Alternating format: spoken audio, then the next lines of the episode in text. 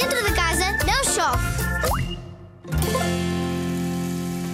A biblioteca pode ser dos sítios mais giros para brincar, sabias? E podes fazer a tua própria biblioteca em casa. Revê a tua coleção de livros preferida. Organiza os teus livros por cor, tamanho, tema ou autor. Podes passar horas nisto.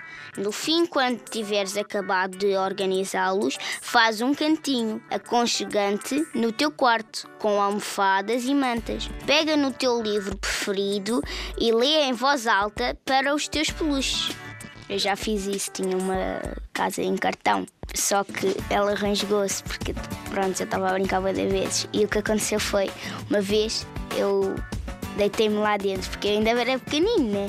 Encolhi-me todo deitei a cabeça na almofada e pus bem da peluche à porta.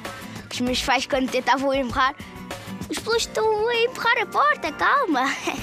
E eu punha a cabeça de fora da casa. Uh, muitas vezes o que acontecia era que eu virava a casa ao contrário e a porta ficava para cima.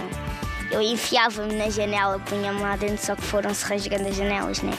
E depois o que aconteceu foi, fechava a porta em cima, punha um plástico que eu tinha de um ovo por cima, porque a porta também já estava estragada, estar sempre a abrir e fechar, e eu punha a janela um bocado aberta e fingia que era um espião com os peluches lá dentro todos aqui, e eu, cuidado, vem aí alguém!